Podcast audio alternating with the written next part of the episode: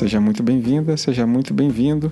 Eu sou Leonardo Andrade, seu anfitrião no podcast Ação Eficaz.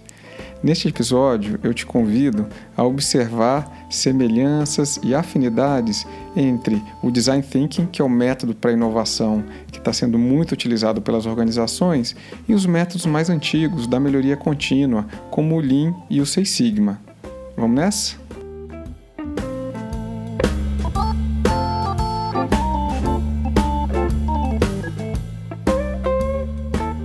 Hoje, aqui nesse episódio, eu quero fazer uma discussão que eu gosto muito, que é onde a melhoria e a inovação se encontram. Essa é uma discussão que me agrada porque sempre que eu vou em congressos, encontros, converso com, converso com profissionais que é, trabalham nessas áreas, é, com gestores das organizações, eu sempre vejo que todo mundo gosta de encaixotar de maneira muito particular estas duas grandes tendências, né, esses dois temas que aparecem há muito tempo para as organizações, que vêm cada vez mais chegando para os governos, para as ONGs, para os negócios sociais. Né. Então a gente tem o movimento da qualidade é, reerguendo as indústrias japonesas depois da Segunda Guerra Mundial, o movimento da qualidade total ganhando muito impulso na década de 80, depois vem o Seis Sigma, o Lean, e aí entra o Design Thinking. Então essas são metodologias que fazem esse tema da melhoria e inovação estarem sempre quentes e são tendências muito fortes de seguirem com as suas relevâncias. Mas normalmente eu vejo as pessoas querendo dizer que um é melhor que o outro. Né? Obviamente, profissionais de Lean puxam a, a sardinha para sua brasa, os de melhoria que sabem ser Sigma também, do Design Thinking também. E hoje eu quero falar onde elas se encontram, onde está uma essência geral que eu enxergo, onde está uma essência única de onde eu acho que todas vêm.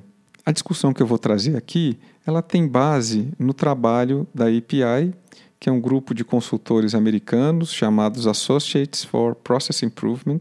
Eles foram discípulos diretos do Deming e têm um trabalho muito consistente, muito, muito bonito, muito sólido de melhoria né, nas décadas de 90 e aqui nos anos 2000. Já estão ficando senhores, bem idosos, mas são realmente figuras incríveis. A discussão deles começa pela distinção entre mudança e melhoria. Afinal de contas, se eu estou buscando melhoria, eu preciso fazer alguma mudança. No entanto, não é qualquer mudança que vai levar à melhoria. Eles, a partir desse, dessa relação fundamental, dessa distinção fundamental entre mudança e melhoria, eles começam a desenvolver todo o trabalho deles de melhoria. E eu acho que esse é um principal fundamento que liga, por exemplo, esses métodos que eu citei anteriormente aí, o Lean, o Six Sigma, o Design Thinking. Né? Porque os três estão buscando mudanças, seja mudanças de produto, de processos, seja na busca da melhoria, da inovação. A gente pode pensar numa organização que está interessada em reduzir reclamações de clientes ou que está interessada em aumentar a satisfação de clientes com o atendimento. Este é um tipo de problema que as organizações tratam normalmente com Seis Sigma, mas de vez em quando usam Lean, usam Design Thinking também, ou pode ser desenvolver um aplicativo novo, desenvolver um produto novo, onde o design thinking é que vai ter normalmente é, seu reinado, mas em todos eles a gente está buscando mudanças, né? seja introduzir algo novo, ou seja, mudar o que a gente tem atualmente. Em qualquer um dos casos, são mudanças. Né? Então, essa é a distinção principal né? da mudança com a melhoria. O trabalho de quem quer melhorar ou inovar algo é buscar as boas mudanças, né? buscar aquelas mudanças que vão trazer os resultados que se espera. E isso não é algo trivial numa organização complexa. Isso é algo bem desafiador. Todos esses métodos eles vão trazer um roteiro, uma abordagem para buscar as mudanças. E eu vou trazer aqui o que eu olho, né, que eu observo ao estudar esses três essas três principais abordagens e muitas outras que têm normalmente uma mesma jornada. Essa jornada ela começa com um diagnóstico, é a aproximação da equipe, do profissional, o problema. Né? Ele começa a estudar o problema, é como um médico que começa a pedir exames para o paciente, que podem ser exames mais simples, mais complexos, mas independente da especialidade, o médico vai procurar fazer um diagnóstico. E assim também essas três, esses três métodos, a melhoria e a inovação, ela vai procurar fazer isso. Ela vai procurar construir um diagnóstico. Se o design thinking diz que ela é uma abordagem centrada no humano, o Seis Sigma, nas suas etapas iniciais, também tem lá uma voz do cliente. Né? Então também quer ouvir o cliente. Então, elas estão nessa busca de entender qual é o problema. Imagina a situação em que eu acabei de fazer um projeto de melhoria para melhorar a satisfação dos clientes com uma central de atendimento numa organização e, na sequência, vou para outra organização. Se eu chego lá querendo é, adotar as mesmas mudanças que eu acabei de fazer, provavelmente eu não vou ter bons resultados. Eu preciso refazer o diagnóstico e aí avaliar que soluções são adequadas para aquele contexto. Muito bem. Depois do diagnóstico, normalmente vem uma fase de ideação. E a ideação, como o design thinking chama essa fase, ou desenvolvimento de mudanças, como o Seis Sigma chama, é a fase de beber lá da fase anterior do diagnóstico para inspirar a partir do entendimento, da crítica da situação atual a gerar novas ideias, mas também há técnicas específicas para ajudar pessoas e equipes a saírem dos paradigmas atuais, a buscarem outras formas de pensar e enxergar o problema, de tal maneira que a gente possa enxergar de verdade novas possibilidades que serão utilizadas na próxima. Na sequência, vem uma fase de começar a ver como essas mudanças que foram pensadas funcionam na prática. O design thinking vai chamar de prototipagem, né?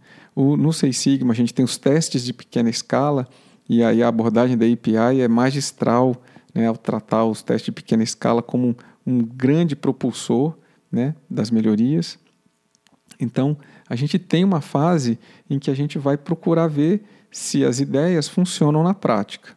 Depois que as ideias foram testadas e vão amadurecendo, a gente entra então numa fase de implementação né, que é transformar aquele é, essas ideias em nova realidade. Pode ser lançando produto novo, pode ser mudando o processo é, de verdade né, para todo mundo na organização, aumentando a escala né, das mudanças. Então a gente tem uma fase aí de cristalização, né, de transformar o novo processo, o novo produto na nova prática né, dessa organização. Esses, todas essas abordagens elas seguem esse mesmo macro roteiro. E também todas elas é, têm essa característica das fases não serem muito estanques. Por mais que a, o Seis Sigma, no seu início, tenha tido um rigor muito grande de passagem de fase, esse foi um dos elementos do Seis Sigma que caiu em desuso, pela impossibilidade de que isso aconteça. É muito natural na fase de diagnóstico eu já ter ideias. Então eu vou frear e vou dizer: não, não tenho ideia agora, só posso idear depois que eu finalizar o diagnóstico. Não, eu já começo a pensar como é que eu vou melhorar aquilo que é objeto da melhoria ou da inovação. Então as fases, elas são referências, mas é, todas, todas essas metodologias têm idas e voltas. E a gente às vezes está lá na fase de ideação, desenvolvimento de mudanças, e aí percebe que ficou um buraco no diagnóstico e volta para fazer um outro estudo de diagnóstico. Essa é uma outra característica bem comum. Essa é a jornada. Agora, veja só: no diagnóstico, eu preciso de uma característica comportamental muito importante, que é a coragem de trazer a verdade para a organização. Essa talvez seja a grande sacada de todos esses métodos, é trazer a verdade. As organizações são cheias de mitos organizacionais, ou elas estão afastadas da verdade. Normalmente, nesse momento diagnóstico, né, o médico ele quer trazer dados, ele quer trazer fatos. Né? A aproximação, a empatia com que o design thinking se aproxima do seu usuário, ele quer trazer a verdade do usuário. Então, Eu chamo nessa fase diagnóstico a coragem como essa como esse impulso né, de trazer a verdade para a organização. E eu vou dizer para vocês, eu já vi né, muitas organizações boicotando os esforços de melhoria nessa fase, porque não é fácil. A gente pode, nesse momento, atingir certas partes da organização que se sentem ameaçadas por descobrirem certos erros ou práticas que são danosas a clientes ou até a própria organização. Então, esse movimento de trazer a verdade para a organização é um movimento que exige muita coragem. Depois, na fase de ideação, a gente tem que ter muita flexibilidade. Né? A gente vai precisar, é, eventualmente, soltar paradigmas, né? ideias fixas que a gente tem a respeito das coisas. É uma fase em que realmente é importante ter a flexibilidade, exercitar a criatividade.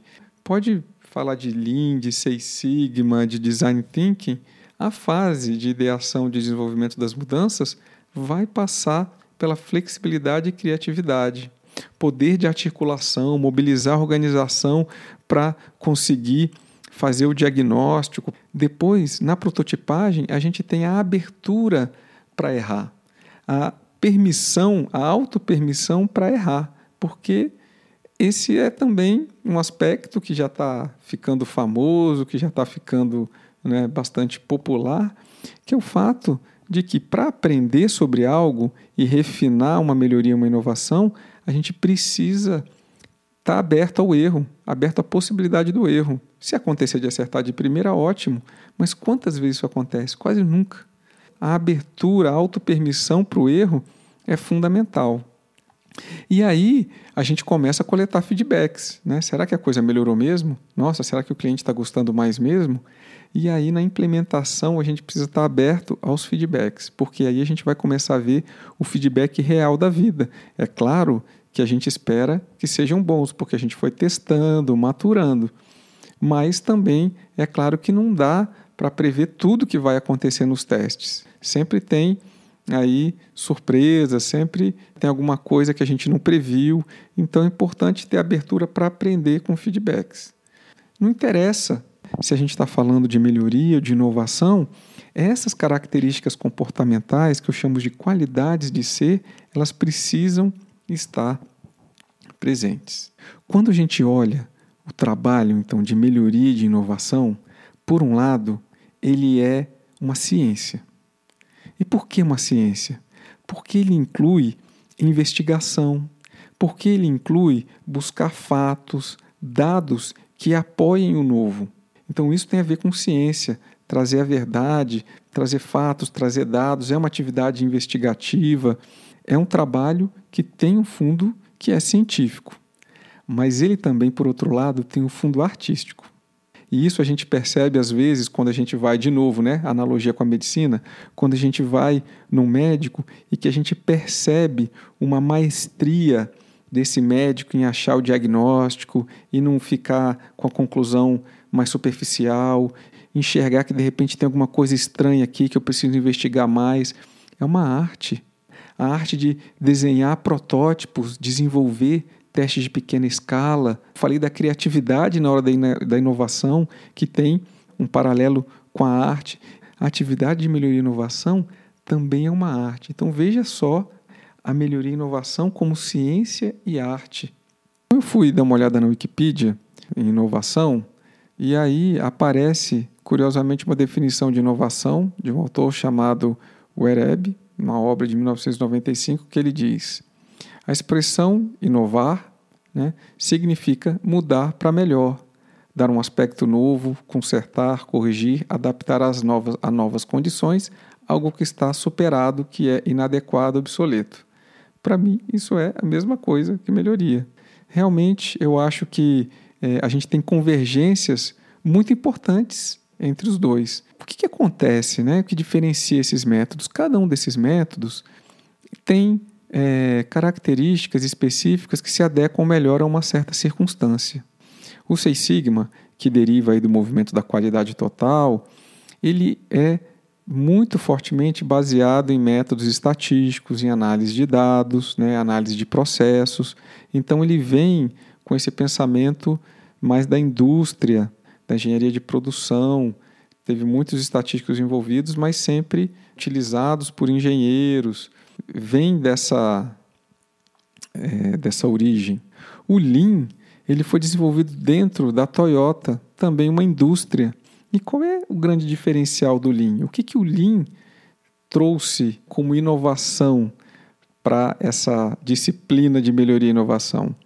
Um engenheiro genial da Toyota desenvolveu uma série de conceitos, uma filosofia para fazer processos que precisam caminhar rápido realmente caminharem muito rápido, o que o Lean chama de fazer o fluxo acontecer. Então, esse engenheiro detectou sete desperdícios possíveis em fluxos e remédios para esses sete desperdícios. Então, o Lean traz toda uma filosofia para que a gente possa usar para processos que precisam de fluxo.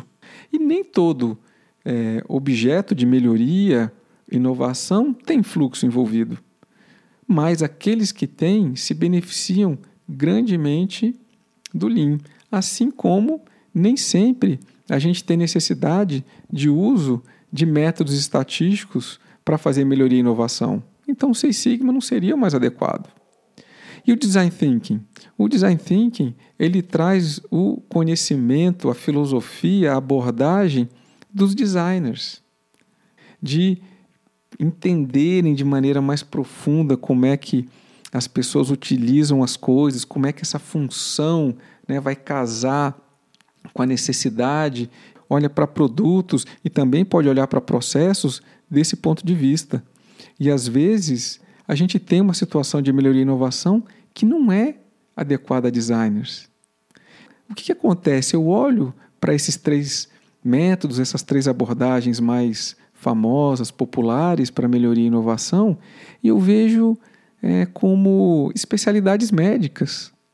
É, eu vou no oftalmologista quando eu tenho uma certa necessidade, eu vou no neurologista com uma outra necessidade.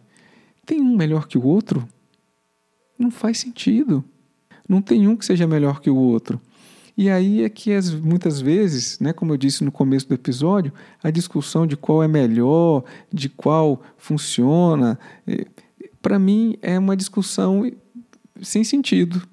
Na verdade, é uma discussão que me parece feita por desconhecer essas profundezas aí, onde todas bebem da mesma fonte.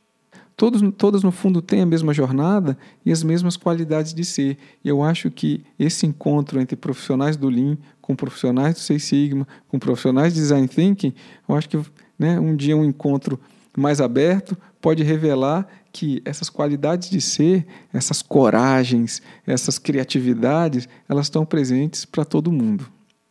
Hoje, nesse episódio, a gente conversou sobre o que une melhoria e inovação. A gente falou da jornada da melhoria e da inovação, que passam por algumas grandes fases, né? A primeira de diagnóstico, uma segunda de ideação, desenvolvimento de mudanças, uma terceira de testes e prototipagem e uma quarta de implementação, cristalização, consolidação daquilo que foi desenvolvido.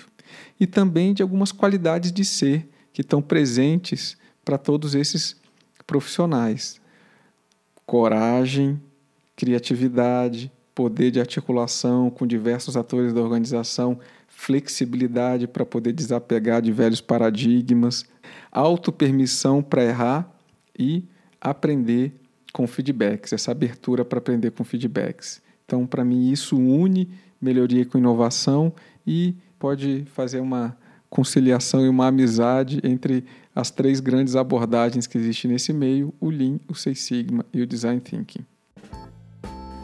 Obrigado por ter ficado comigo até aqui. Para interagir comigo, você pode procurar por Ação Eficaz no Face, no Insta, ou entrar no site açãoeficaz.com.br, onde você também pode comentar o episódio e encontrar os links de todas as plataformas em que este podcast está disponível. Um grande abraço e até o próximo episódio.